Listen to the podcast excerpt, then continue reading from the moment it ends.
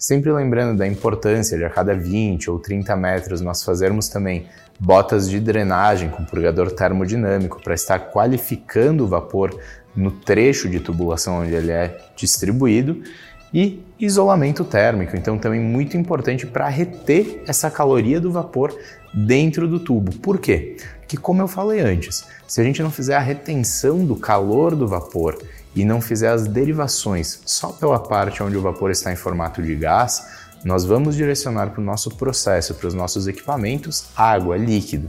E por que isso é ruim? Principalmente por dois motivos. O primeiro, mais óbvio, é porque a gente diminui a eficiência de transferência térmica do nosso processo. Então, nós vamos precisar de mais tempo e mais vapor para transferir a mesma quantidade de caloria para o nosso produto ou para o nosso processo. Isso vai gerar gasto e vai gerar um potencial negativo de deficiência tanto ao processo fabril quanto em termos de sustentabilidade aplicada ao seu processo industrial.